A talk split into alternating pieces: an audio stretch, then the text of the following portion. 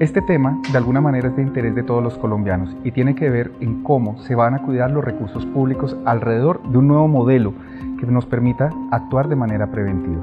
En ningún momento la Contraloría General de la República pretende con esto hacer un control previo, para nada. Por el contrario, lejos de querer hacer algún tipo de coadministración. Nosotros lo que sí queremos hacer es alertar todos los riesgos que se puedan derivar de estos asuntos.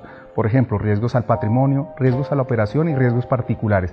Es decir, realizar una función preventiva que de alguna manera tiene un propósito de alertar tanto a los ciudadanos de la administración pública, a los ciudadanos corporativos que efectivamente se están alejando del cumplimiento de los fines del Estado.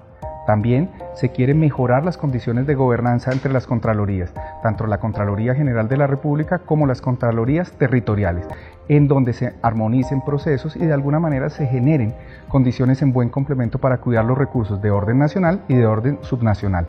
También se van a mirar cosas tan importantes como el fortalecimiento de la Contraloría General de la República, donde claramente ensanchará su arquitectura empresarial con un solo propósito, mejorar sus competencias mejorar competencias en el recurso humano y también mejorar sus competencias desde el punto de vista de sus capacidades tecnológicas. ¿Qué tiene que decir esto?